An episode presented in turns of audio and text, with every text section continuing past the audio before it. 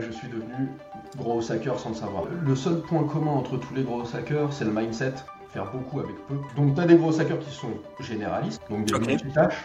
Et ensuite, tu as des gros hackers qui ont deux à trois expertises, mais ils sont dans un domaine précis la plupart du temps. Bon, en fin de compte, il existe des gros hackers, mais il y a aussi Mhm. des gros ingénieurs, des gros designers, des grosses products, des gros stratégistes, des gros consultants, des grosses managers. C'est hyper large le gros hacking. Et yes, bonjour à toi, bienvenue dans Bizcare, le podcast business qui s'occupe d'abord de toi avant de s'occuper de ton business.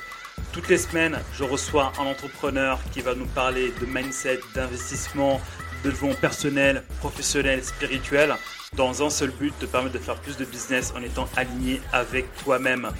Sans plus tarder, je te donne rendez-vous dans l'épisode que tu es venu consulter et je te dis à plus tard. Salut Hello, bonjour, salut, salam, shalom tout le monde Bienvenue, bienvenue sur un nouvel épisode de Bizcare, le podcast qui s'occupe d'abord de toi avant de s'occuper de ton business.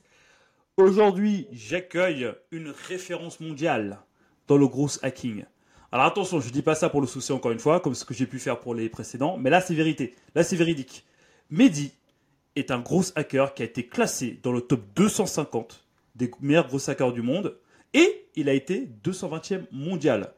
Donc sur 8 milliards d'êtres humains sur Terre, Mehdi c'est le, 200 c'est le 220e gros hacker le meilleur au monde. Voilà, il est là avec nous en exclusivité mondiale. Salut Mehdi. Salut Biker Comment vas-tu?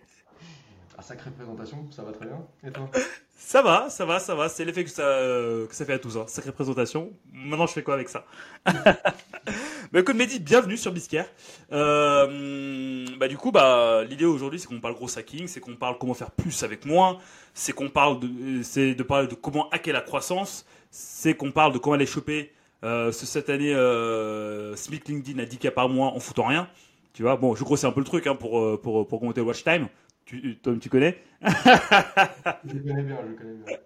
Voilà, donc du coup, aujourd'hui, on va parler grosses hacks, mais avant de parler grosses hacks, Mehdi, ce qui est intéressant en fait avec toi, avec ton parcours, c'est que quand je discute avec toi, euh, le gros hack pour toi, c'est un mode de vie. It's a way of life, tu vois, comme diraient les Américains. Et donc du coup, par rapport à ça, je te propose de te présenter, de me dire un peu comment t'es tombé dans le gros hack, tu vois. Et après, petit à petit, tu vois, l'idée c'est de, c'est de voir quels conseils on peut gratter chez toi pour toujours faire plus avec moi. Ok. Euh, bon, euh, tu veux la version courte ou la version longue? La version courte, parce que je te connais, version longue, on, est, euh, on est ensemble pendant 5 heures. Exactement. Euh, ok, ok. Donc, donc la version courte, euh, donc je suis un, je m'appelle Mehdi, j'ai 34 ans, euh, je suis un geek depuis l'âge de mes 2 ans. Mhm. Mon papa était informaticien, il m'a mis devant un PC à l'âge de 2 ans. Vers l'âge de 10-11 ans, je me suis mis à jouer aux jeux de rôle en ligne. Donc Fantasy Star Online, euh, Dofus, Lineage 2, World of Warcraft. Mhm. Très rapidement, je suis devenu chef de clan, chef de guilde, euh, puis modérateur administrateur de forum, puis modérateur administrateur dans les jeux vidéo. Donc je faisais ce qu'on appelait, en fin de compte, hein, euh, du community management et du community building. Mhm. Euh, bien entendu, à l'école, les jeux vidéo, c'était pas très réputé. Mhm. Mais moi, j'aimais beaucoup lire, justement, grâce à ma maman, qui m'a fait lire Les Fleurs du Mal à l'âge de 12 ans. Problème. Et, euh, et donc, à partir de là, bah, bien entendu, bac L, licence de lettres modernes appliquée à la Sorbonne, alors que Mhm. la conseillère de désorientation. euh, La fameuse. Oui, parce que j'habitais le 93, à Drancy. Euh, donc j'ai fait la Sorbonne. Je suis sorti de la Sorbonne avec la licence. Je suis devenu aide archiviste au magazine de la santé et c'est là que j'ai commencé le SEO. Mhm. Euh, donc pendant Big un up. an, ça. Oui, je- tu, tu connais un petit peu. Un petit peu vite fait, j'ai lu deux, deux, deux, trois articles, je suis expert. Exactement.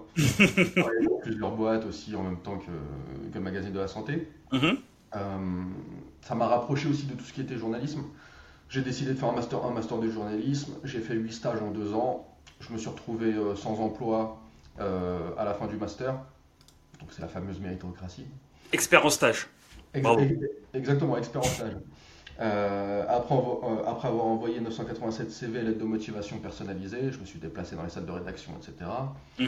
Euh, J'ai reçu trois réponses négatives. J'ai changé mon nom, mon prénom et mon adresse. J'ai envoyé 100 CV, j'ai reçu 16 réponses, dont 13 positives. Ah ouais, Ouais. ouais, ouais. À partir de là, je suis devenu pigiste indépendant. ok. Donc je vendais à la pige. Donc, Sous quel nom? Sous quel nom du coup? Sous le nom de Mehdi ou sous le nom de. Ah, Tout le monde m'a dit justement. Ok. ça, c'est- dingue quand même d'en arriver là. Ouais, bah. C'est fou. Moi, en tout cas, euh, voilà. euh, à l'époque, Ok. à l'époque, c'était comme ça que ça se passait. Euh, Et là, pour le coup, on est en quelle année? on est en euh, 2012, 2013, 2013. Ok. Ok, donc il y a 10 ans plus ou moins quoi. 10 C'est plus ça, ans. il y a 10 ans. Euh, bon, et à partir de là, bah, pigiste indépendant, j'ai gagné euh, 400 à 600 euros par mois, assez Mhm. difficilement. Euh, par contre, j'ai travaillé pour des belles boîtes, hein, pour des beaux journaux et tout. Euh, mais euh, voilà, c'était très compliqué. Parce que faire de la pige, on est obligé de faire des investigations soi-même, ça coûte cher en fait. Euh, juste les déplacements. Mon père, qui était informaticien, donc, il était devenu responsable informatique et entrepôt de marque de prêt-à-porter de luxe à Mhm. et Georges. C'est lui qui a ouvert toutes les boutiques en Europe. D'accord. Il s'est retrouvé sans emploi lui aussi. Ok. Et à partir de là, on est devenu entrepreneur par nécessité. On n'est pas Devenir entrepreneur par nécessité. Ouais. Donc vraiment par nécessité. Euh, et on a commencé à développer des logiciels professionnels d'inventaire et de gestion de stock. Mhm, Je faisais beaucoup de manutention dans les entrepôts, justement. mhm, Et donc je voyais souvent que les inventaires et les gestions de stock, c'était n'importe quoi. mhm. On devait tout recompter à chaque fois. Donc on a créé ce logiciel, donc un logiciel professionnel. Et bien entendu, on a fait zéro vente. Et À pourquoi partir de ce moment-là, c'est là que je suis devenu gros hacker sans le savoir. Ok. Donc, en 2013, je commence à euh, voilà, bidouiller la croissance de mon entreprise. Le premier gros hack que je fais, c'est que euh, j'arrive à dégoter, enfin, je fais passer notre petite société pour une multinationale. Il y a plein de techniques. Euh, grâce à ça, je dégote un partenariat avec le deuxième producteur mondial de PDA. C'est Waouh les petits PC. Ouais, ouais, je me rappelle, ouais, ouais, les PDA euh, à l'ancienne. Ceux qui sont après 2000 ne peuvent pas comprendre. Alors c'est toujours utilisé hein, dans les boutiques, euh, même dans les entrepôts. Mhm. Et en fin de compte, bah, grâce à ça, on a commencé à intégrer les logiciels directement dans les PDA et à faire des packages. Donc. On a commencé à vendre un petit peu, un tout petit peu. Et donc euh, bah, j'ai décidé de me former un peu partout à partir de ce moment-là. Et de travailler aussi de l'autre côté bah, en tant que gros hacker dans des startups, euh, euh, pour d'autres TPME, etc. Mhm. Euh, j'ai été me former à l'école 42. Ok, t'as fait, fait une piscine du coup. J'ai fait la piscine, les 400 heures de code. Euh, D'accord. les 400 heures de code en un mois, j'ai été jusqu'au bout. Euh, j'ai rencontré un développeur génie qui a piraté l'école deux fois. Dans le plus grand des calmes, le game dit ça normal. Ah, bah, je, je te dis euh, la vérité. Ok. Et donc on s'est bien entendu, on a créé, Ah, plein, de, on a créé plein de projets, des marketplaces, des applications, etc. Mais notre seul business model c'était on va se faire acheter par Google. Et ça, pour le coup, on était en quelle année? Ça on était en euh, 2014. D'accord. Moi je te fais année, euh, année par année là. Mhm. Euh, bon, on n'arrive pas à vendre non plus de son côté. Enfin, avec lui, on n'arrive pas à vendre non plus euh, voilà, nos, nos- nos projets. Donc, très compliqué. Je continue à me former, je continue à être gros hacker pour des startups et je deviens aussi Chief Marketing Officer dans plusieurs startups. Mhm. Euh, tout en vendant des logiciels d'un côté et en faisant les projets avec mon, euh, avec mon associé développeur de l'autre. Ok. Ouais, donc plein de, plein de, plein de petits business de débrouille, quoi, pour faire ça. Exactement, exactement. Et je continue de me former un peu partout, dans des formations en ligne et tout. Mhm. Euh, et bien entendu, bah, je passe par la case coup d'État, The Family, Startup Food, etc. Donc la chaîne YouTube. Et, et je me forme de plus en plus aussi en gros hacking. Mhm. De l'autre côté, euh, je me dis que j'ai pas assez de compétences en business. Je, vais- je, je passe par une association, nos quartiers ont des talents, qui prend tous les bacs plus 400 emplois et qui les aide à, à avoir des formations gratuites. Grâce à eux, je vais à HEC Paris, la majeure entrepreneur. Ok. Et donc, euh, bah, après, euh, après la mission création d'entreprise et la mention très bien, j'ai de la chance, entre guillemets, parce qu'en fait, en fin de compte, il y a le CELSA qui me repère, donc une école de, communi- une école de Mm. communication, l'UFR de communication de la Sorbonne, et euh, qui me contacte pour venir faire une thèse professionnelle sur le gros hacking, en bac plus 6. Ok, Il Ok. n'en existait pas en France. Là, je te parle, on est en fin 2015. Et donc, euh, bah, je décide d'accepter. Parce que euh, à HEC, bah, maintenant c'est bon, je connais les business model Canva, les propositions value Canva, etc. Mhm. Et en plus de ça, je les ai bien appliqués dans les logiciels, euh, dans la boîte de, de mon père et de moi. Euh, on arrive justement à vendre aux vieux campeurs, Mhm. à Tara Jarmon, à Bonpoint, à Mhm. une belle boîte. parce qu'on crée différents packages encore plus, on va dire, optimisés. Donc ça fonctionne. je décide vraiment de faire la thèse professionnelle et en plus de ça, de m'axer beaucoup plus sur le gros hacking que sur les logiciels. Ok. Il se met à la retraite. Il se met à la retraite. Donc, chose que nous ne connaîtrons jamais. Et à partir de là, et à partir de là, bah, moi, je décide de pivoter mon entreprise de logiciels et de créer une agence de gros hacking et un organisme de formation. Ok. Je faisais aussi des formations. Hein. Euh, donc, fin 2016, The Family euh, lance, euh, lance une formation Lyon, L-I-O-N. Mm-hmm. Je décide, je décide d'en faire partie. Mm-hmm. Et, et début 2017, pendant 3-4 mois, je suis à The Family très souvent. Et justement, je me fais former que ce soit en grosse, en business développement, surtout. Mhm. Euh, et, ça me permet surtout de créer un énorme réseau. Bah, tu m'étonnes. Qui, encore, euh, encore une fois, à l'heure actuelle, euh, voilà, sont toujours dans mes contacts sur LinkedIn. voilà, on, se parle régulièrement. Mhm. et à partir de là, bah, comme je t'ai dit, le pivot. Et là, c'est open bar, c'est-à-dire start-up, ETI, grand groupe. je travaille vraiment avec tout, même des solopreneurs. Euh, des consultants, des infopreneurs. Mhm. Et euh, je prends aussi parfois des parts dans les entreprises avec lesquelles je travaille. Parfois, je prends des commissions. Je prends souvent un fixe plus des commissions. Mhm. Parfois, un fixe plus des commissions plus des parts. Et donc, bah, comme ça, je commence à me construire une sorte de, portefeuille d'investissement mhm. euh, en investissant du temps plutôt que de l'argent. En, 2000, en 2020, 2021, dans 2021, je commence à avoir trop de clients pour moi. Mhm. Euh, parce que je fais de la formation plus l'émission et je commence à avoir beaucoup trop de clients et je suis, je suis seul. Euh, donc, euh, donc je fais une sorte de, de burn-out de santé. Et, et, donc pendant deux mois je suis alité et à partir de là, bah, début 2022, j'ai mon enfant, enfin on a notre enfant et je décide d'arrêter toutes les formations en physique, en présentiel et de pivoter en 100% visio, enfin distanciel, et de faire beaucoup plus d'opérationnel et de missions de consulting plutôt que de formation. Ok. J'arrive à générer encore des clients un peu trop, et donc je crée un collectif d'experts freelance, de gros hackers et, euh, d'autres choses, hein, de data scientists, etc. Mhm. Mhm. Et donc là, j'ai à disposition 70 à 100 freelance, et euh, bah, je peux travailler avec n'importe quel type de boîte, que ce soit des grands groupes, des ETI. Euh, et là, bah, on arrive en 2023. Ok. Euh, et, en 2023, enfin fin 2022, euh, je crée euh, une chaîne YouTube, La Grosse Loupe. Mhm. début 2023, je commence à écrire un livre. Je commence à créer une plateforme de formation. Mmh. Mmh. et, voilà, tu vois, là, le but du jeu, c'est de pousser un petit peu plus mes projets au fur et à mesure. Waouh, bah merci pour cette présentation. Mais moi, ce que je retiens là, tu vois, enfin l'un des éléments que je retiens en mode 20-80, j'aime bien le 20-80, toi-même tu sais, c'est euh, que tu es devenu gros hacker par nécessité. Est-ce que tu penses que si tu étais, euh, si avais la voie royale, on va dire, donc du coup tu sais euh, où tu lances un truc, ça fonctionne, est-ce que, est-ce que aurais, selon toi, tu aurais, te, serais destiné vers cette carrière ou, ou pas alors, bah, le, truc, c'est que les logiciels, les progiciels d'inventaire et de gestion de stock, ils fonctionnaient très bien. Mhm. C'est-à-dire que c'était euh, des super produits avec aucune erreur dedans, mhm. pas de bug, rien, tout fonctionnait mhm. bien. Euh, donc j'aurais pu pousser et scaler, euh, faire croître exponentiellement cette entreprise-là, mais ça ne me plaisait pas en fin de compte, tu vois, de travailler dans, les logiciels professionnels. Et le truc, c'est que bah, moi j'aimais former, j'aimais faire des missions en gros hacking, parce que à chaque fois, moi je suis pas gros hacker e-commerce, ou gros hacker marketplace, je fais tout. Et c'est ça qui me plaît, c'est que toutes mes missions, je ne fais jamais la même chose. Même si, imaginons, je vais faire, je sais pas, euh, de la génération de leads sur LinkedIn, bah, la génération de leads sur LinkedIn pour une marketplace, c'est pas la même chose que pour une application, que pour un site e-commerce. Euh, et même à l'intérieur, il y a des niches, il y a des sous-niches.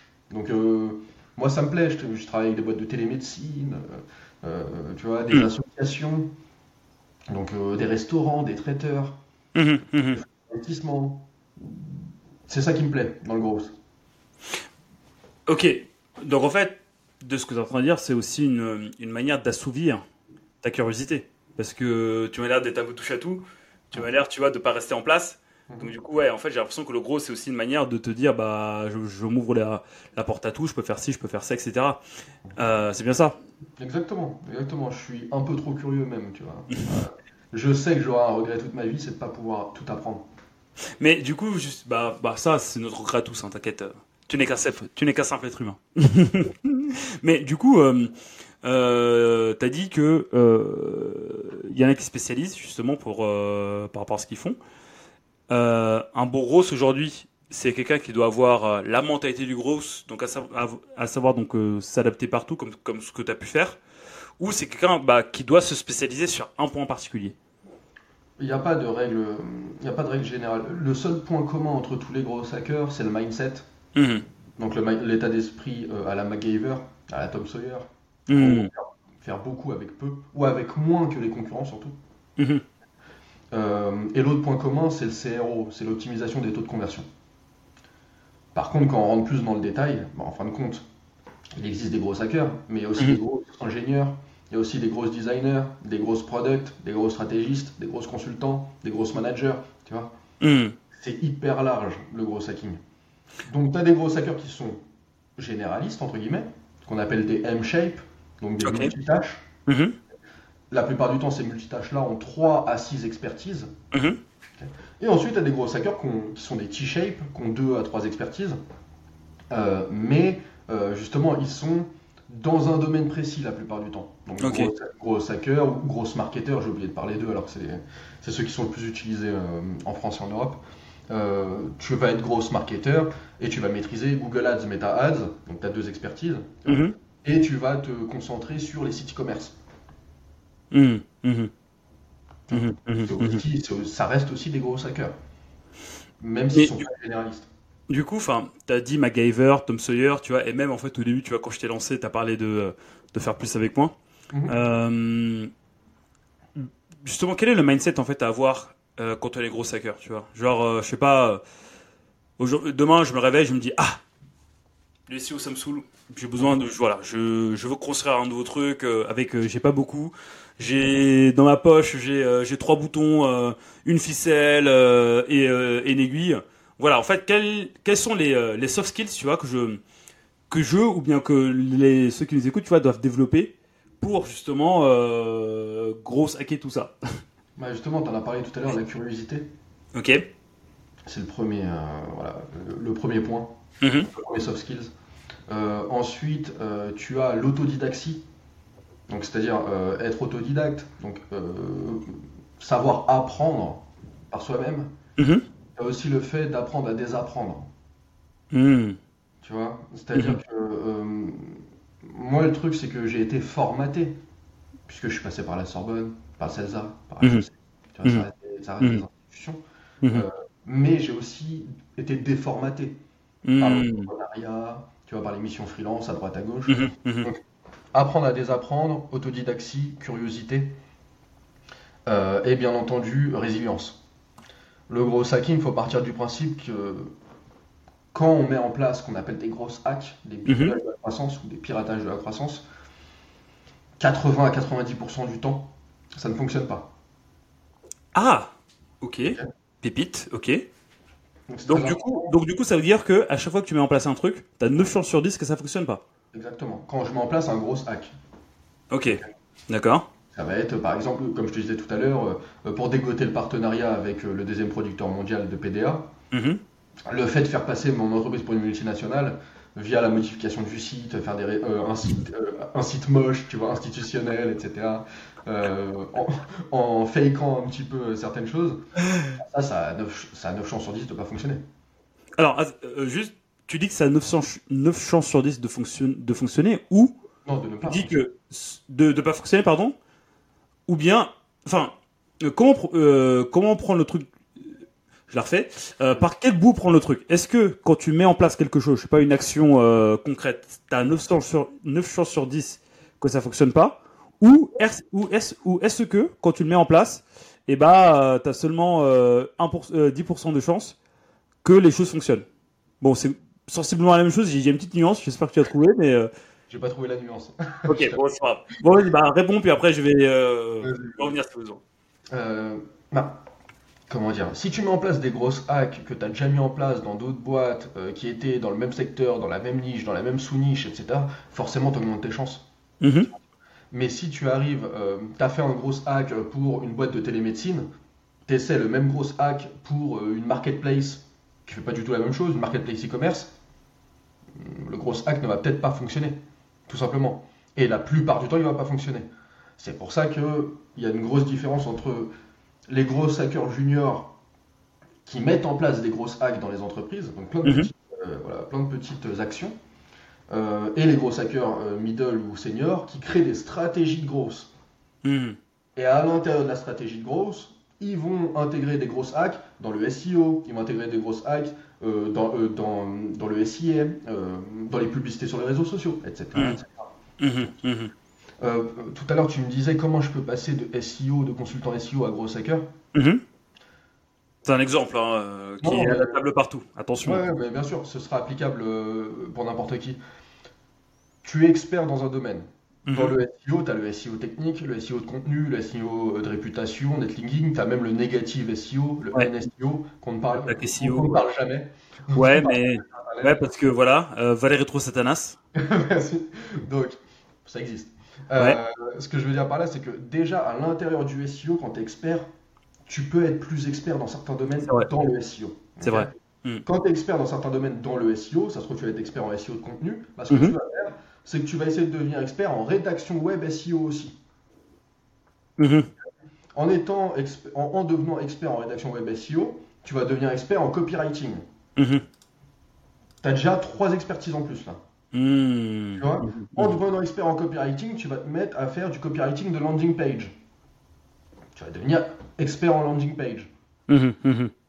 Et si tu mêles tout ça, bah, en fin de compte, tu peux créer des stratégies, des nouvelles offres, et tu peux rapidement, juste avec le mindset et quelques process, il y a quand même des méthodologies hein, dans le gros hacking, c'est pas juste un, c'est pas juste un buzzword, hélas. Hélas, parce que euh, voilà, c'est souvent un buzzword. Euh, euh, parce qu'il y a des process à connaître dans le gros, comme par exemple le funnel R, le pirate funnel. Bah, justement.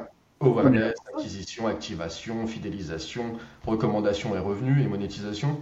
Euh, mais tu as aussi les méthodes ICE, les méthodes PI, les méthodes BRASS. Mhm. Bref, tu as plein de méthodes agiles aussi à connaître. Mais ce que je veux dire, c'est que tout est disponible sur le web.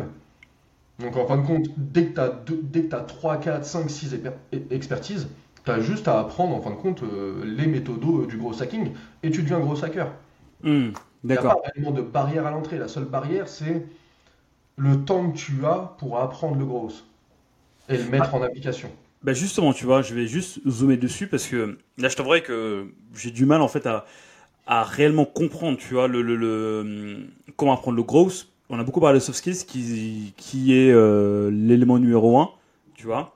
Mais en fait, si on est dans un schéma d'apprentissage classique, tu vois, où bah, effectivement tu as tes soft skills de, base euh, avec lesquels tu viens sur Terre, euh, enfin les principales avec lesquelles tu viens sur Terre, après tu affines, tu développes, et que tu suis un enseignement genre étape 1, tu apprends ça, étape 2, tu apprends ça, étape 3, tu apprends ça, tu peux faire tous les métiers du monde à peu près, tu vois.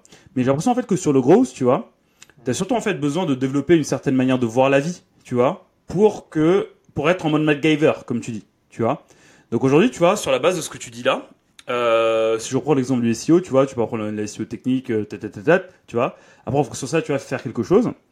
Euh, toi, sur le gros, tu as, tu, tu touches à beaucoup, euh, à beaucoup de leviers, le SEO, le SEA, la pub, etc., YouTube, etc., etc. Euh, justement, en fait, comment, si aujourd'hui on voulait apprendre, qu'est-ce qui serait, en fait, quel serait le meilleur parcours, tu vois, même si c'est peut-être pas le bon mot, tu vois, à mettre en place, tu vois, pour se dire, ok, là, je commence à avoir le mindset du growth, donc du coup, là, je peux faire du growth, tu vois. Alors, quasiment tous les entrepreneurs Mhm. ont le mindset d'un gros hacker. Hmm. Ok. Ok Pourquoi? Parce que quand tu es entrepreneur, enfin, je dis quasiment hein, parce que je parle des entrepreneurs qui bootstrap, c'est-à-dire qui partent de rien. Ok?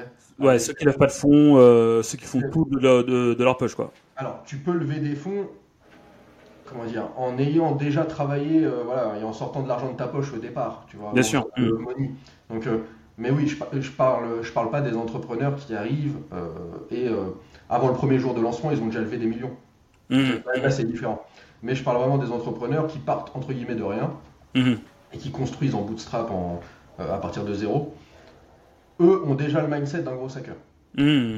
Ok Parce que tu es obligé d'être euh, inventif, créatif, curieux, euh, autodidacte. Tu es obligé de test and learn. J'ai rencontré beaucoup d'entrepreneurs qui utilisaient des outils de gros hackers sans savoir que c'était des outils de Sans le savoir, ouais. Ouais, ouais, ouais, euh, bah, c'est un peu comme, euh, comme moi quand je suis devenu entrepreneur par nécessité, Mhm. je suis devenu gros hacker en fin de compte sans le savoir.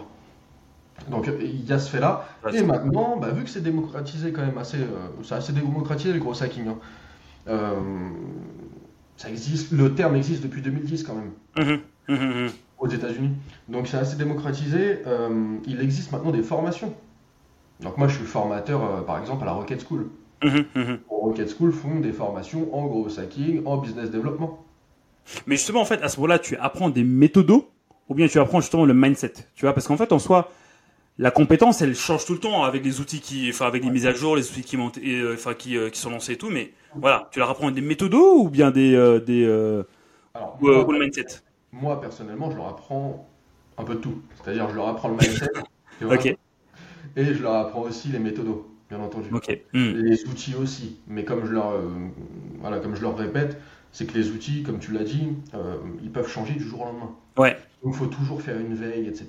Bah, donc, je leur donne des outils de veille. Ok, d'accord, ok, je vois. Effectivement, le mindset est important. Après, tout dépend du professeur. Tout dépend Ah oui, bah. Tu as des formateurs qui vont être vraiment en mode euh, on va montrer comment on automatise tout, comment on fait du gros engineering, etc.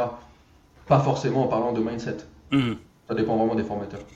Ok, d'accord, ok, ok, ok, ok. Non, mais c'est hyper intéressant, c'est hyper intéressant. Mais du coup, justement, pour venir sur les techniques de gros hacking, tu vois, tout à l'heure, tu as parlé de T-shape, de M-shape, de AS, euh, de, de ICE, pardon, de, de, euh, de R, AA, de, de 3R, euh, de Brass que je connaissais pas, tu vois. Euh, Est-ce que, voilà, en mode 20-80, tu vois, tu peux nous dire en fait les, les, les, les, euh, les méthodos que tu utilises les plus, tu vois, qui te rapportent, tu vois, le plus de, de, de, de, bah, de, de résultats. Euh, voilà, bah, le- voilà. Bah, quels, sont ceux, quels, sont ceux que tu utilises le plus? Bon, c'est assez large, hein, parce qu'en fait, ça dépend vraiment des, euh, ça dépend vraiment des projets. Euh, donc, celui que j'utilise principalement, c'est le R, le Mhm. Pirate Funnel. Ok. Tu peux juste rappeler ce que c'est art? Ouais, c'est pas ce que, ce que je disais tout à l'heure. Alors, c'est très bien développé par. par Non, art, le, le, le- comment dire, le- l'acronyme. Oui, exactement. Ouais. Euh, ça vient de David McClure, enfin ou Ouais. Dave McClure si je me souviens bien, en 2007. Euh, et donc euh, c'est euh, moyen mnémotechnique, c'est un pirate qui part à l'abordage et qui crie Ah voilà. Avez la vidéo sur YouTube, hein, vous pouvez la rechercher. Et en gros c'est awareness. Alors à l'époque c'était que acquisition. Maintenant on intègre aussi le awareness. Awareness c'est la notoriété de la marque, comment se faire connaître, etc. Le branding, euh, tout ce qui est minimum viable branding, qui est aussi bien, euh, bien mis en avant par Yann Leonardi euh, sur YouTube. Tu as tout ce qui est aussi influence marketing dedans. Donc, le but du jeu, c'est de se faire connaître. Les influenceurs fonctionnent beaucoup avec l'awareness, justement. Mhm. L'acquisition, donc comment on génère du trafic, par exemple, sur, sur son site web? Mhm. comment on génère les leads, les prospects?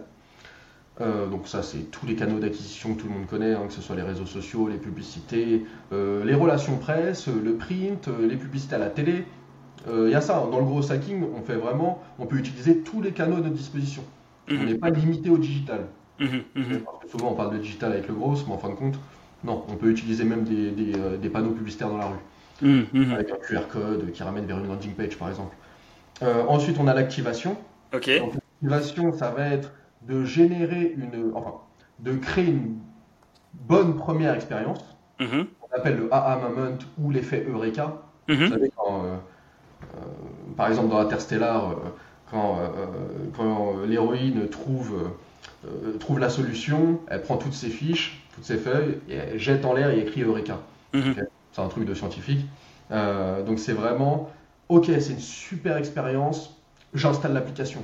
C'est une super expérience, ok, euh, je vais aller jusqu'au bout euh, du tunnel de vente et je vais payer ce produit. Mhm. Une belle, une belle première expérience. Ensuite, on a la rétention, ce qu'on appelle la fidélisation utilisateur. Donc ça, logiquement, c'est le plus important pour tous les grosses, c'est l'étape la plus importante pour tous les grosses, parce qu'on sait très bien qu'en mettant en place une stratégie de fidélisation, ça rapporte plus de chiffre d'affaires pour moins d'investissement. Ah oui. D'acquisition. Okay Ouais, ouais, ouais, ouais. Donc, le but d'une stratégie de fidélisation, c'est de diminuer le taux de churn, le taux de perte de la clientèle. Mhm, mhm. Ok. Ensuite, on a le revenu, la monétisation, comment on fait payer, comment on fait une belle page de vente, euh, voilà, euh, euh, le checkout, euh, l'abonnement, le pricing, etc. Bref. C'est trop drôle, Pierre. Excuse-moi, hein, je sais pas te couper, mais ceux qui vont écouter ce podcast, ils vont devoir prendre un, un dictionnaire à côté, tu vois. Churn, revenu. Je vais traduire à chaque fois en français, je sais pas si t'as remarqué, mais à chaque fois. Ouais, c'est vrai, franchement, franchement, tu fais l'effort. Tu fais l'effort. Donc, euh, non, c'est cool. Je suis resté sur ça. Non, fidélisation, utilisateur, fidélisation client, tu vois. Euh, donc monétisation. Et ensuite, on a peut-être même le plus important avec la rétention, la recommandation, ce qu'on appelle Mm. aussi le referral. Donc c'est comment faire fonctionner le bouche-oreille positif. Le bouche-oreille positif étant le meilleur marketing au monde depuis la nuit Mm. des temps. Mhm. donc ça fait tout ce qui est plateforme d'affiliation, les codes promo que vous voyez un peu partout, ce genre de choses. Ça, ça permet de faire justement une boucle. Et avec cette boucle-là, on appelle ça une grosse loupe. Mmh. Ah, ça, ça crée un business model euh, qui s'alimente, qui s'auto-alimente. Ok. C'est point qui se mord la queue, c'est le signe infini. Awareness, activation, rétention, revenu, recommandation. Imaginez ça, vous faites une loupe comme ça et vous avez une bonne stratégie de gros sur 20-80 qui fonctionne. Il te manque l'acquisition. Ah oui, acquisition aussi. Tu peux mettre awareness slash acquisition, ça fonctionne aussi. Ça peut, ouais, ça peut, ça peut, ça peut bien, ça peut bien fonctionner, ouais. En plus, le SEO, c'est dans l'acquisition, donc euh, c'est important. Et donc du coup, un bon gros doit intervenir sur tout ce, Exactement. sur tout ce, ouais, sur tout ce parcours, quoi.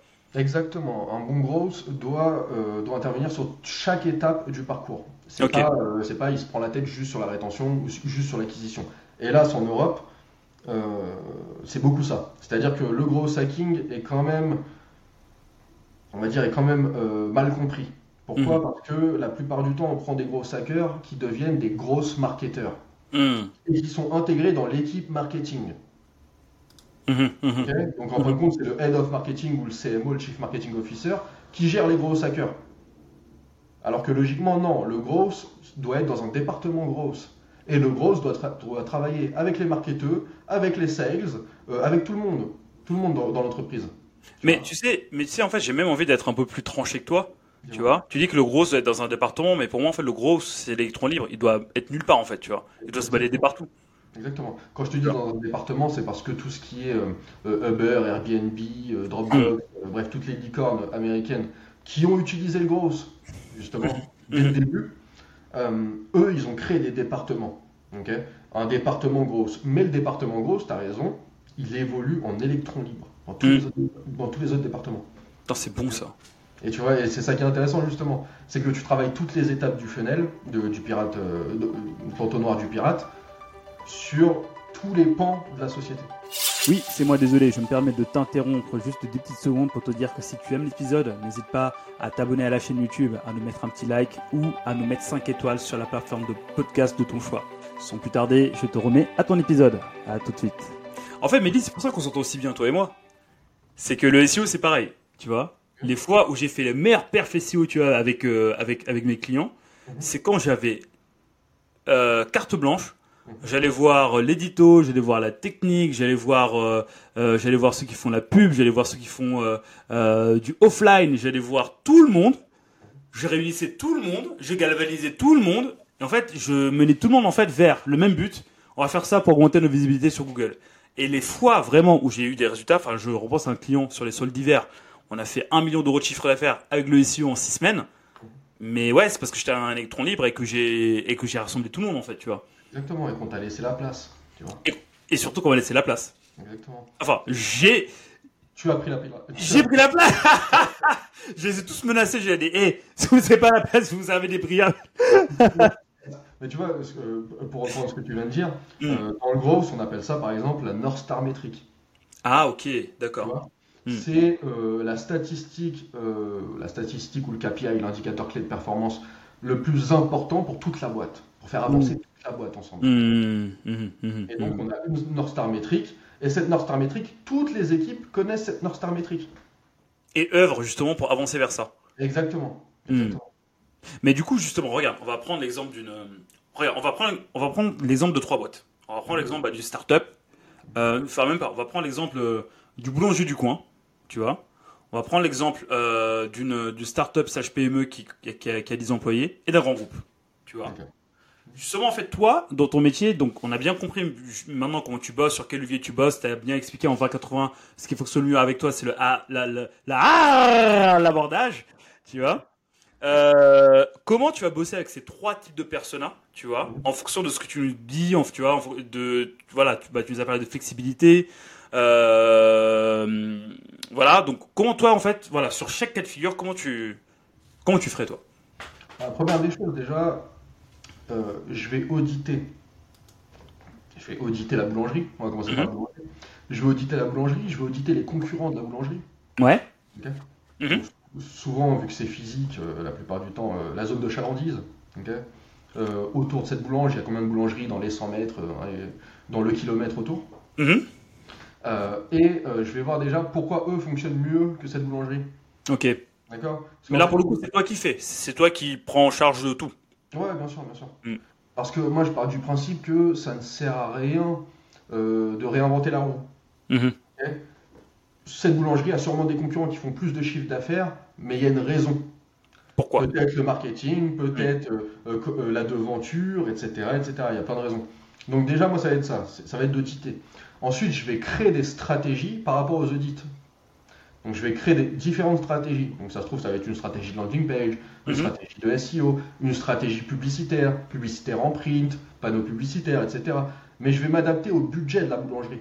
Mhm. Et ça, ça change tout. Parce que si Mhm. tu as un budget, c'est pas la même chose que euh, si tu me donnes 100 000 euros par mois. Mhm. Mhm. Mhm. Donc, je m'adapte au budget, je crée des stratégies en fonction du budget. Mhm. Après, je mets en place les stratégies, je teste and learn. Sachant qu'il y a 900 ch- 9 chances sur 10 que ça fonctionne pas. Exactement. N'oublions pas, ouais. Voilà. Ah, Après, ce qui est cool aussi, c'est que plus tu fais du gros, Plus, ouais, plus tu. Ouais. voilà.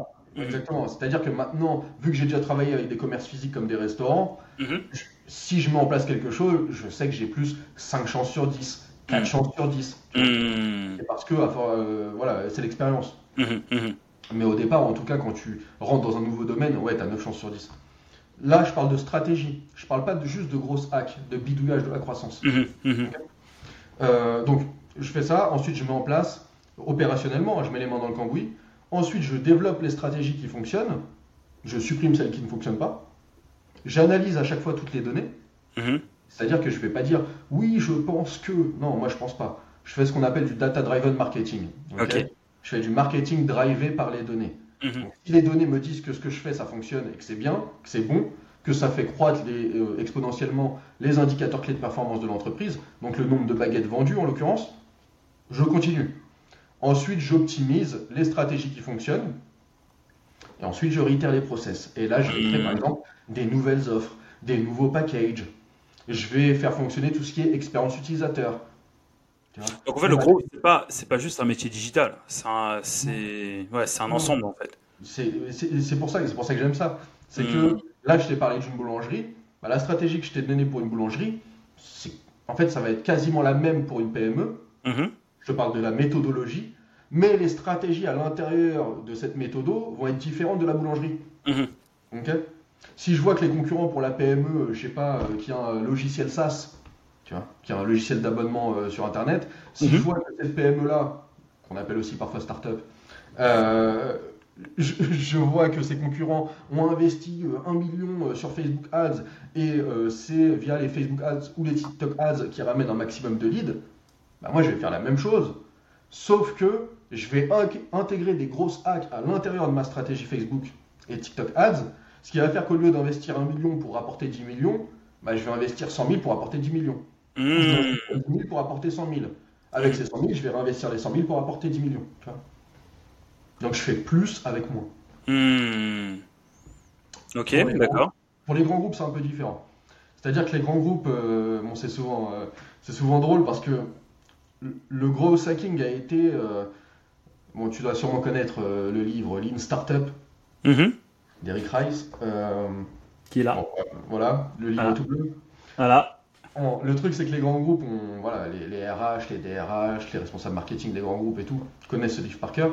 Et donc, ils ont commencé à intégrer des startups à l'intérieur des grands groupes, ok, Mhm. des mini-incubateurs. Euh, en fin de compte, ça n'a pas si bien fonctionné que ça. Mhm. Le truc, c'est que pourquoi? Une startup, pourquoi on fait du gros hacking principalement dans les startups? Tout simplement parce qu'une startup ne, ne jure que par la croissance. et son but, c'est de scaler. Donc, c'est de grossir le plus rapidement possible. Et Oui, donc, pour grossir le plus, le plus rapidement possible, il faut Mhm. faire ce qu'on appelle des pivots dans son business model. Mhm. Il faut pivoter régulièrement. Donc, ah, avec cette persona, avec cette typologie client, ça ne fonctionne pas, on va en tester une autre. Ah, ce Mhm. canal d'acquisition ne fonctionne pas, ben, on va en tester un autre, etc. Etc. Le problème dans les grands groupes, c'est que tu peux pas tester and learn aussi rapidement. Ouais. Parce que tu vas dire il faut changer ça, bah, ça va passer par le N plus 1, le N plus 2, le N plus 35, tu vois. Et après, ça va revenir et ça va mettre 6 mois avant d'avoir une réponse. Donc c'est pour ça que c'est un peu complexe, justement, avec les grands groupes. Euh, et c'est pour ça que pour les grands groupes, je fais plus des formations ou des missions court terme. Mhm. Tu vois, je vais leur dire, vous me payez 10 jours euh, dans le mois, je, euh, voilà, je vais travailler 10 jours sur telle stratégie, sur telle, telle problématique, je vais aider telle équipe. Et après, bye bye. C'est plus du gros consulting. Mhm. Mhm. Mhm. Donc, Je vais plus mettre les mains dans le cambouis parce que ça prend trop de temps. euh, euh, Il y a trop de temps de décision. Quoi. Donc, si je résume, euh, petite boîte indé, petite boîte indé et comment je vais appeler ça? Petite boîte indé et PME slash startup, tu interviens, Mhm. tu mets en place les trucs parce que tu sais que tu as la flexibilité pour euh, pour euh, pour mettre en place, analyser et euh, pivoter rapidement si besoin. Grand groupe, tu es plus en mode consulting, tu donnes, tu formes, tu accompagnes et ils font en interne. Exactement. Ok. Et en mode gros stratégiste. Ok, hyper, hyper, hyper, hyper, hyper complet et super et surtout hyper, euh, hyper intéressant, pardon. Tu vois, regarde, j'en perds mes mots tellement tu m'as impressionné. Tu vois. Ok, bah écoute, c'est c'est- c'est- c'est- c'est super complet. Maintenant, on va arriver, tu vois, dans la phase du 20-80. Tu vois, ce que ce que j'aime bien faire dans mes podcasts. Euh, on va reprendre, tu vois, l'exemple de ces trois business. Tu vois, donc euh, le, la boulangerie, euh, la TPPME, le grand groupe. De ton expérience, tu vois, selon ta carte du monde, selon ta vision du monde, euh, quelles sont les stratégies 20-80 que, tu recommandes à mettre en place par type de, par type de business, tu vois, qui peuvent apporter, qui peuvent apporter des résultats concrets. Et quand je dis résultats concrets, c'est que ces boîtes-là, ils te payent pour avoir de l'argent, tu vois. Donc, on est dans des métiers de make money, tu vois. On est dans des métiers pour faire de l'argent, pas de la visibilité, de l'argent, du business, tu vois. Donc, du coup, là, dans les strates 20-80, quelles sont celles, voilà, par, euh, par type d'entreprise, euh, en mode 20-80, qui ramènent du business?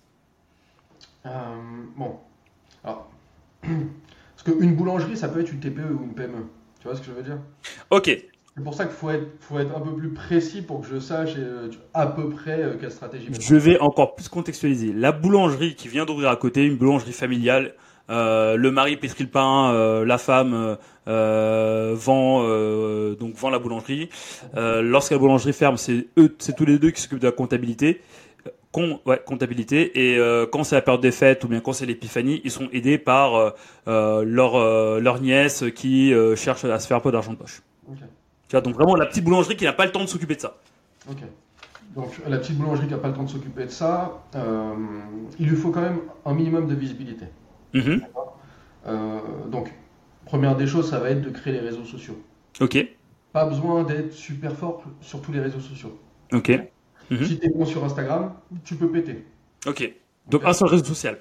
Exactement. Ensuite, ce que je mettrai en place, vu que c'est une boulangerie et donc c'est un endroit physique, euh, je mettrai en place du SEO local. Mhm. Mhm. Je mettrai en place du SEO local parce que je sais comme ça que ça générerait des leads, peut-être dans 3 mois, 6 mois, mais en automatique et sans payer de pub. Mhm. Ok je mettrai en place aussi, bien entendu, un petit peu de community management Mhm. et de community building. Ok Euh, tout simplement pour créer, euh, justement, euh, fidéliser les utilisateurs. Tous ceux qui viennent, etc. Bah, justement, je vais, les, je vais les intégrer sur une page Facebook, vois, Mhm. euh, ou, même, euh, ou même sur un groupe WhatsApp, pour leur envoyer mes offres par WhatsApp. Là, tout ce que je dis, c'est gratuit. hein. Tout ce que je dis, c'est gratuit. Mhm. Mhm. Euh, ce que je ferai aussi, alors bien entendu c'est la base, mais les, les flyers, où les cartes de visite ça fonctionne, mais derrière je mettrai les codes promo de base. Ding ding ding ding ding ding ding ding. On est en 2023, les cartes de visite fonctionnent encore. Je répète, on est en 2023, les cartes de visite fonctionnent encore. Alors ça fonctionne moins dans les salons hein, quand on sort avec euh, un milliard de cartes. Mais, euh, mais je veux dire qu'il y, a des- il y a des outils comme Card, C-A-R-R-R-D, euh, qui te traquent aussi les données tu vois, de ta carte de visite, des gens qui ont Mhm. ta carte de visite. Donc c'est un QR code et tout. Tu as aussi SwapCard qui fonctionnait bien à l'époque. Donc bref, il faut juste utiliser des nouveaux outils. Mhm. Mais les Mhm. cartes de visite, ça fonctionne. Je veux dire, on met la carte de visite et derrière, on met la stratégie de référol assez simple. Tu m'achètes 10 baguettes, euh, 9 baguettes, la dixième est offerte. Voilà. Ça permet de faire aussi, euh, tu vois, euh, de la fidélisation, du Mhm. référol. Euh, euh, bon, bien entendu, il y a la devanture aussi qui sert beaucoup. Tu vois, les néons, mettre en place des néons. Euh, alors, bien entendu, ce serait bien aussi de mettre en place euh, des choses écolo. Oui, bah oui, oui, oui, bah oui, bah oui. Voilà. Ah, ça va l'air du temps. Inciter à venir, Mm. et que toi, tu puisses augmenter un petit peu ton panier moyen. Mhm. Bref, je peux avoir un milliard d'idées, tu vois, comme ça, sur les boulangeries. Euh, Ok. D'accord, ok. C'est, en soi, c'est déjà pas mal. On est en mode 20-80 encore une fois. Déjà, effectivement, j'ai déjà eu à bosser avec des business locales. Là, ce que tu viens de donner, effectivement, si on met, si on met en place, il y a moyen d'améliorer le business. Ok Donc maintenant, on step supérieur, les euh, TPE slash, slash euh, petites boîtes start-up de, à partir de 10 personnes. ok. Donc les startups à partir de 10 personnes, bon là, c'est euh, c'est du pain béni, tu vois, pour, euh, pour les grosses. Parce que là, on peut mettre tout en place. Ok. Eh ben justement, regarde, bah, ce qu'on va faire, c'est qu'on va rester dans l'univers des boulangeries. La boulangerie, tu vois, c'est hyper développé avec ce que tu as fait. Tu vois, ils te disent, ouais, franchement, Mehdi, grâce à toi, on est en train de se structurer. On a recruté 9 personnes, on est parti. Donc maintenant, je suis plus euh, la petite, euh, la petite, euh, donc le petit business familial. Je suis l'entreprise, on est 10 personnes. Comment on peut passer au step supérieur Donc pour prendre l'exemple, on pourrait dire, parce que on pourrait dire qu'en fin de compte, parce qu'une boulangerie, de base, ce n'est pas une start-up. ok? C'est pas Mhm. quelque chose d'innovant forcément. Par contre, si la boulangerie commence à scaler, c'est-à-dire à, à- à croître exponentiellement, on va le dire comme ça, avoir un rendement d'échelle, et commence à franchiser, et devient une franchise de Mhm. boulangerie, là on peut commencer justement à mettre en place des stratégies grosses. Hmm. Parce que le chiffre d'affaires va péter et parce que justement bah, euh, ils ont besoin d'avoir un package de communication, un package marketing à donner aux franchisés. Mhm, mhm. Euh, donc à partir de là, bah, là c'est stratégie, euh, stratégie pour générer des leads B2B, c'est-à- c'est-à-dire générer des entrepreneurs qui doivent devenir franchisés. Et ensuite générer des prospects B2C, donc des particuliers, pour qu'ils viennent dans les boulangeries des franchisés. En fait, mais c'est du génie ce que tu viens. En fait, tu, tu ne vends plus de pain, tu vends en fait autre chose. Et en fait, ça me fait penser à la stratégie des Ray Kroc, tu vois, dans bah, de McDonald's. Tu vois, quand il est parti, euh, bah, bah, tu vois, voir le banquier là, qui dit mais ah, devant des burgers, vends des terres et vends les, tu vois. Et c'est là en fait où McDo a pété. Exactement. En fait, ce qui est intéressant dans ce que tu dis, c'est que, ok, d'accord, quand tu, enfin, lorsque tu évolues, petit à petit, c'est ta manière de faire ton business qui doit changer, en fait. C'est ta manière de vendre ou bien ta manière, en fait, de, de, de, bah, de te développer qui doit changer. Parce qu'en fait, tu rentres dans une nouvelle cour et forcément, en fait, tu joues avec des armes différentes. Exactement. Tes méthodos vont changer, Hmm. tes outils vont changer aussi. Hmm. C'est-à-dire qu'au départ, tu peux utiliser des outils que gratuits, que en mode freemium. Et hmm. dès que tu commences à générer du chiffre d'affaires, euh, beaucoup de bénéfices nets, à partir de là, tu réinvestis justement ce que tu as gagné dans des outils plus puissants et dans des stratégies plus coûteuses. Mhm. Faire des campagnes LinkedIn Ads, ce n'est pas la même stratégie qu'une campagne SEO. Ah bah oui, ça c'est Tu clair. vois, Mhm. tu es obligé d'avoir un budget. Et en fait, bah, tu es, un peu limité quand tu es une boulangerie toute seule. Mais par contre, quand tu commences à être franchisé et que tu commences à générer plus de chiffre d'affaires un peu partout, qui, qui dans tout est franchisé, là, tu peux investir. Et là, tu mets en place des stratégies LinkedIn Ads, Meta Ads, TikTok Ads, euh, Snapchat Ads, etc. Mhm, mhm, mhm. Là, je parle des stratégies publicitaires parce que c'est souvent les plus coûteuses. Mais tu as aussi euh, voilà, t'as d'autres stratégies, des stratégies de business développement, euh, des stratégies de génération de leads via des landing pages ou autres, ou via du mailing. Je n'ai pas parlé du mailing depuis tout à l'heure, alors que c'est le meilleur canal d'acquisition, sans parler euh, entendu du, du bouche à positif. Le meilleur canal d'acquisition au monde, ça reste le mailing. Même si on en reçoit beaucoup, hein. Euh, en fin de compte, c'est comme ça qu'on touche le plus facilement les utilisateurs ou euh, les prospects euh, B2C ou B2B. Mhm, mhm, mhm. Mhm. Ok, non mais hyper intéressant. Et donc du coup voilà, ils ont mis en place tout ça. Ça fonctionne. Voilà, ça fonctionne, ça commence à péter. Maintenant, multinationale, c'est quoi la suite? À multinationale, la plupart du temps, bah, comme tu l'as dit, il y a la réponse dans le mot. C'est-à-dire que tout ce que tu as fait, ça veut dire que ton business model Mhm. euh, est entre guillemets parfait. ok Mm. Et donc ça veut dire que tu n'as plus qu'à scaler le business model. Donc ça veut dire Mhm. quoi? Ça veut dire que le produit, en fait, tu as créé le bon produit qui a rencontré le bon marché, la bonne audience, au Mhm. bon moment. Mhm. ok? Tout ça, c'est ce qu'on appelle le product market fit. Mhm. Mhm. Produit qui rencontre le marché et il y a fit. à partir de ce moment-là, on appelle ça dans les startups la cross de hockey ou hockey stick. Et donc c'est une croissance exponentielle. Mhm. Mhm. Là, une startup, elle va se dire Bon, moi, je veux faire euh, la croissance exponentielle et devenir ce qu'on appelle une scale-up. Google, Blablacar, euh, Criteo, euh, bref, toutes les scale-up, toutes les licornes. Startup valorisées plus d'un milliard de dollars et non cotées en bourse. Donc là, il y a une stratégie soit de scale, soit une stratégie de croissance, une bonne croissance, mais de croissance. Donc tu vas plus devenir une PME ou une ETI, entreprise de taille intermédiaire. Euh, ou soit ça fonctionne pas et boum, hein, tu reviens en TPE ou, euh, ou tu arrêtes la boîte. Là, là on- euh, pour l'exemple, on va se dire ok, on est en mode scale-up. Donc on veut devenir comme une multinationale, un grand groupe. Mhm. Tout ce qu'on a mis en place en France, on va prendre la France, tout ce qu'on a mis en place en France, ça va pas forcément fonctionner dans les autres pays de la même manière. Donc la plupart du temps, ce qu'on fait, enfin euh, ce que les grands groupes font en tout cas, ou les scale-up, euh, c'est qu'ils vont prendre une personne dans le pays, une petite équipe, deux trois personnes, des business unit managers, ce genre de personnes, euh, où ils vont utiliser des, euh, euh, des agences qu'on connaît très bien, Ernst Young, McKinsey, que le gouvernement connaît. Et hop, la lycée. Ouais, une petite cacahuète, une petite crotte de nez, c'est gratuit. Euh, voilà, ce type d'agence, et on va leur dire, ok, moi je veux ouvrir l'Espagne, je veux ouvrir l'Italie. Et eux, Mhm. ils vont trouver quelqu'un. ok Euh, et à partir de là, on va donner notre business model qui a fonctionné en France, on va le donner à la personne Mhm. du pays, native du pays la plupart du temps. Mhm. Et à partir de là, on va développer le même business model et on va test and learn. Mhm. On va tester and learn toutes les strates qu'on avait mis en France qui fonctionnaient. Il y a certaines strates qui vont fonctionner, il y en a d'autres qui vont pas fonctionner. Mhm. Euh, le SEO sera peut-être différent, tu vois. Le copywriting sera forcément différent. Ok On va devoir créer un site internet multilingue.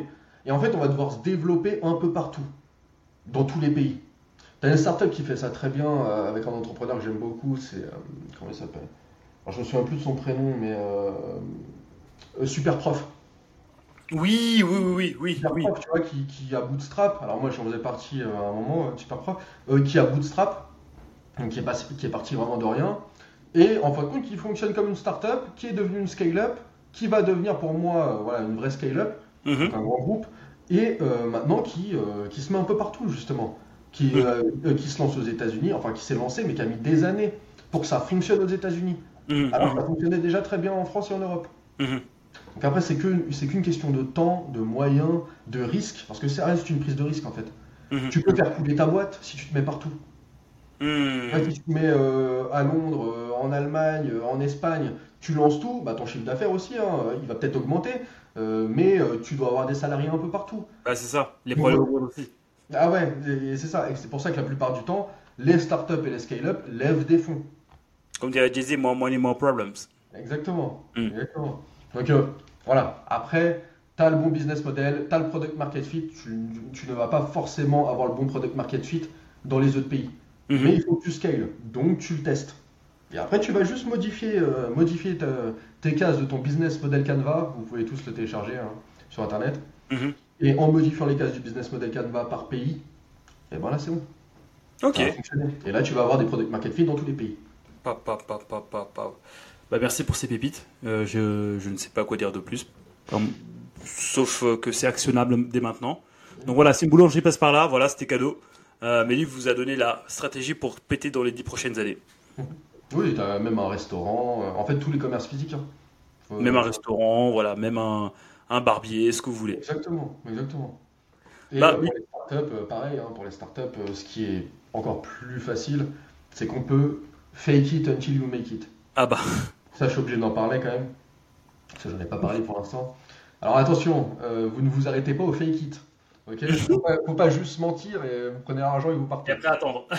non, mais il y en a beaucoup. euh, On l'a vu avec les NFT et les cryptos. Ah bah. Euh, voilà. Euh, bon, fake it until you make it, ça veut dire, imaginons, moi je suis formateur, je vais faire une offre sur mon LinkedIn et je vais dire, voilà, je fais une nouvelle formation gros hacking de 10 heures. Mhm. Je la vends euh, 1000 euros ou 2000 Mhm. euros. J'obtiens zéro client, ok? Mhm. Je dis, je vais faire une formation gros hacking de 10 heures, mais je la vends 500 euros. J'obtiens euh, 10 clients, 20 clients. Mhm. Bah, en fin de compte, je n'ai pas encore créé la formation de gros hacking, ce qui me permet, euh, quand j'ai un échec, de me dire bon bah c'est pas grave, tant pis.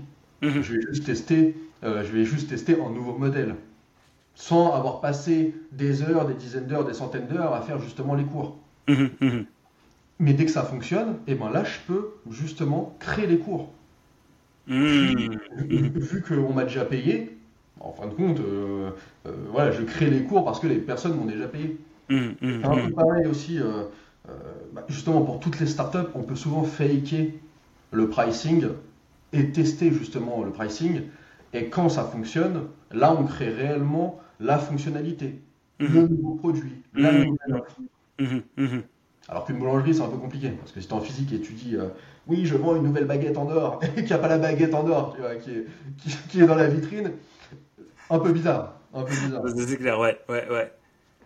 Waouh, ok, bah. Mehdi, merci. Franchement, euh, j'ai pas. C'est hyper. euh, hyper complet. Euh, en fait, tu as fait un tour global du gros sur ce que c'est et surtout en fait sur ce qu'il faut faire. Parce qu'en fait, malheureusement, euh, quand on se forme à quelque chose, à une compétence, on se dit voilà, ça c'est ma compétence, je reste comme ça. Tu vois. Alors qu'en fait, le gros, comme tu dis, c'est ta curiosité qui te permet de. Tu vois Donc en fait, toutes les possibilités. Et en fait, il y a autant de possibilités que tu as de créativité en toi. Mhm. Tu vois Donc du coup, ce qui est donc c'est vachement intéressant. Ce qui est aussi intéressant, c'est bah, la stratégie que tu mettras en place pour tout type de business. Donc euh, pour moi, ça vaut de l'or tout ça. Donc euh, let's go. Donc du coup, tous ceux qui passent par là et qui écoutent et qui écoutez Mehdi, vous savez ce qu'il vous reste à faire. Exactement. On va péter tout ça. Attention, hein, là j'ai peut-être euh, j'ai peut-être parlé de. euh, je sais pas. 20-80 Mehdi. Ah, 20-80. Même pas, je crois 5%, tu vois, j'ai parlé. 5,95. C'est ok. Ouais, ok. voilà, 5,95. Voilà. À l'arrivée, euh, bon, si vous voulez aller plus loin, il y a le euh, full, funnel, euh, full funnel, grosse map, euh, que vous pouvez aller regarder. Il y a, il y a pas mal d'articles, je crois que c'est le Gross, le Head of Gross de Criteo qui en parle pas mal. Euh, il y a énormément d'articles. Vous Mm. avez euh, ah, je crois que tu vas me demander les livres euh, à la fin. euh, parce que- Bah, euh, super. Bah tu enchaînes. Regarde, on est sur la fin. Bah super. Bah vas-y. Bah go. Bah, tu vois, je, je t'ai dit, je le connais ton podcast. Ouais, bah je vois, je vois que euh, tu as gagné le droit de passer. Non, vas-y. Tu veux Bah, justement, tu vois, il y a le livre, euh, il y, il y a un livre euh, sur le gros hacking qui est sorti, je crois, l'année dernière, de Yad Leonardi, encore une fois, Ok. et d'un associé, mais je me souviens plus de son prénom, désolé, euh, qui s'appelle Gross Marketing, et qui Ouais. est en français, ok Ouais. français, et qui, euh, il y a énormément de méthodologies, de process intéressants à l'intérieur, qui sont Mhm. aussi aux États-Unis, donc ça c'est cool. Euh, vous avez les bases du gros hacking qui vont être, euh, qui vont être euh, Zero to One, qui vont être Hooked. Mhm. Tu vois, j'avais préparé mon petit délire. hein. Oh être Hacking Pas, pas, pas. En plus, elle nous montre tout. le Ok. D'accord. Euh, vous avez Lean Startup dont j'ai parlé tout à l'heure. Mhm. Euh, vous avez Disruption aussi de. Oui. Je crois que c'est Monsieur Malard. euh, si je ne sais plus, j'ai lu ce livre qui m'a disrupté, mais où je ne sais plus qui l'a écrit. Voilà, Disruption sur, sur Amazon, c'est le premier qui, qui ressort. En français, c'est super intéressant. Euh, vous avez euh, la semaine de 4 heures de Tim Ferriss, c'est la base aussi. Ah oui. On crée aussi ce qu'on appelle les muses. Euh, Mhm. Alors attention, semaine de 4 heures, juste. Euh, faut travailler des centaines d'heures avant d'avoir la semaine de 4 heures. Juste retenez ce truc-là. J'ai fait un podcast sur les muses avec Gérald Fort, tu vois. Justement, on parlait de ça. Euh, c'est cool d'avoir des muses. Vous sécurisez vos revenus tous les, euh, tous les mois. Vous avez du, euh, du recurring qui tombe. C'est cool, mais par contre, il va falloir bosser beaucoup avant. Exactement, exactement. C'est pas, c'est pas un claquement de doigts. Non, mais c'est parce que souvent, quand, quand ils lisent, enfin, quand, quand mes formés lisent la semaine de 4 heures, ils se disent c'est bon, c'est facile. Non, non, c'est pas facile. C'est comme on l'aurait fait. Exactement. Euh, vous Mhm. avez la méthode Sprint aussi, le livre Sprint. euh, je crois que c'est de Monsieur Knapp, K-N-A-2-P. Ouais. euh, ancien de chez Google Ventures, un fonds d'investissement de chez Google.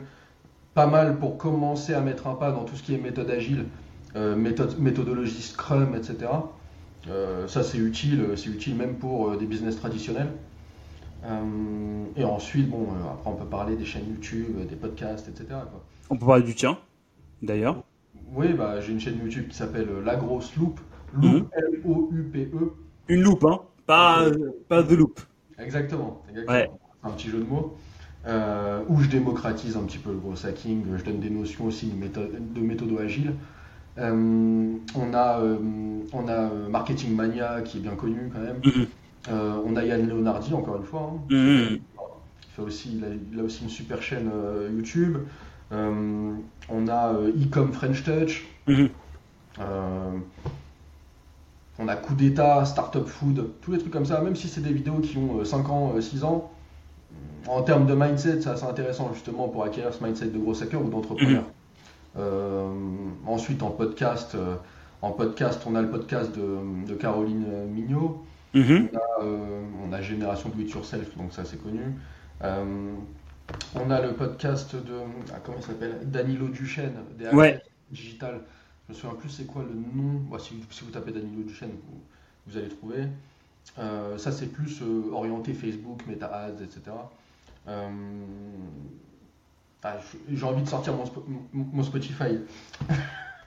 Mais là, tu vois, regarde, juste, c'est vrai que tu, tu peux en donner plusieurs, mais en mode 20-80. Genre, tu vois, genre euh, 20-80, ce qu'il faut absolument lire, si, regarde, je vais te donner un cas de figure. Euh, il y a, euh, il y a une boulangerie qui te contacte et te dit, euh, j'ai vu que, que tu étais dans le web, comment je peux faire pour augmenter mon chiffre d'affaires? Voilà, moi je suis là, je me dis, ok, il y a un, il y a un billet à se faire, qu'est-ce que je dois absolument lire, tu vois pour commencer à, à les aider, genre trois trucs, allez, cinq trucs, parce qu'il y en a beaucoup, cinq trucs à lire ou bien écouter, pour faire du gros, on est d'accord? pour faire les grosses. Ok, ok. Donc, grosse, mar- grosse marketing de Yann Leonardi, comme je disais tout Mhm. à l'heure. Euh, hacking Growth, de Ok. Shane Ellis. que tu as montré tout à l'heure. Et le troisième, je dirais Traction. Ok. Je ne sais plus exactement de qui, mais Traction, pourquoi? Parce que ça vous apprend les leviers de traction, ce qu'on appelle aussi des canaux d'acquisition. Mhm, Ça vous apprend 19 leviers de traction différents. mhm. Et donc, avec ça, en fin de compte, vous pouvez faire 19 stratégies différentes. Ah bah voilà, nickel, magnifique. Voilà. Et bah vous avez tout, les amis. Appliquez, mettez en place, mettez en commentaire si vous êtes content, si vous avez des résultats. Et, et puis voilà. Et contactez-moi, euh, contactez-moi sur LinkedIn. Exactement. Pour, bah regarde, tu anticipes toutes mes questions. Effectivement, voilà, ça fait plaisir de voir quelqu'un qui écoute mes podcasts à fond. Pour contacter Mehdi, euh, Mehdi Nasseri sur YouTube, Mehdi Nasseri sur Google. Alors Nasseri, c'est comme Sami Nasseri, hein, c'est pareil. Sauf que, voilà, euh, Mehdi Nasseri sur Google, Mehdi Nasseri sur LinkedIn, où il partage beaucoup d'infos.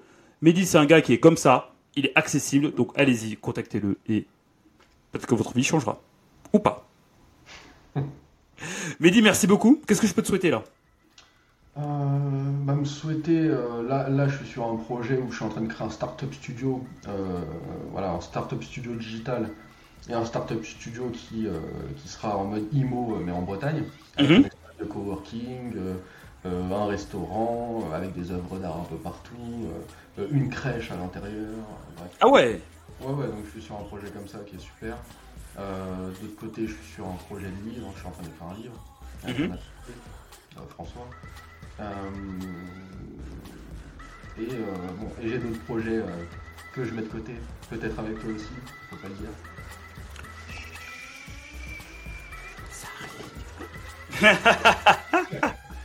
Donc voilà, quoi. Euh, je suis sur plein de projets, bah, ce que tu me souhaitais, c'est euh, c'est de la réussite. Réussite à fond dans tes projets. Merci. Voilà, je te souhaite vraiment ça et de, et de tout faire péter selon ce qui est le plus écologique pour toi. Exactement. Mehdi, merci pour ton intervention. Merci à toi. À très bientôt et puis bisous tout le monde. Bisous. Allez, salut, ciao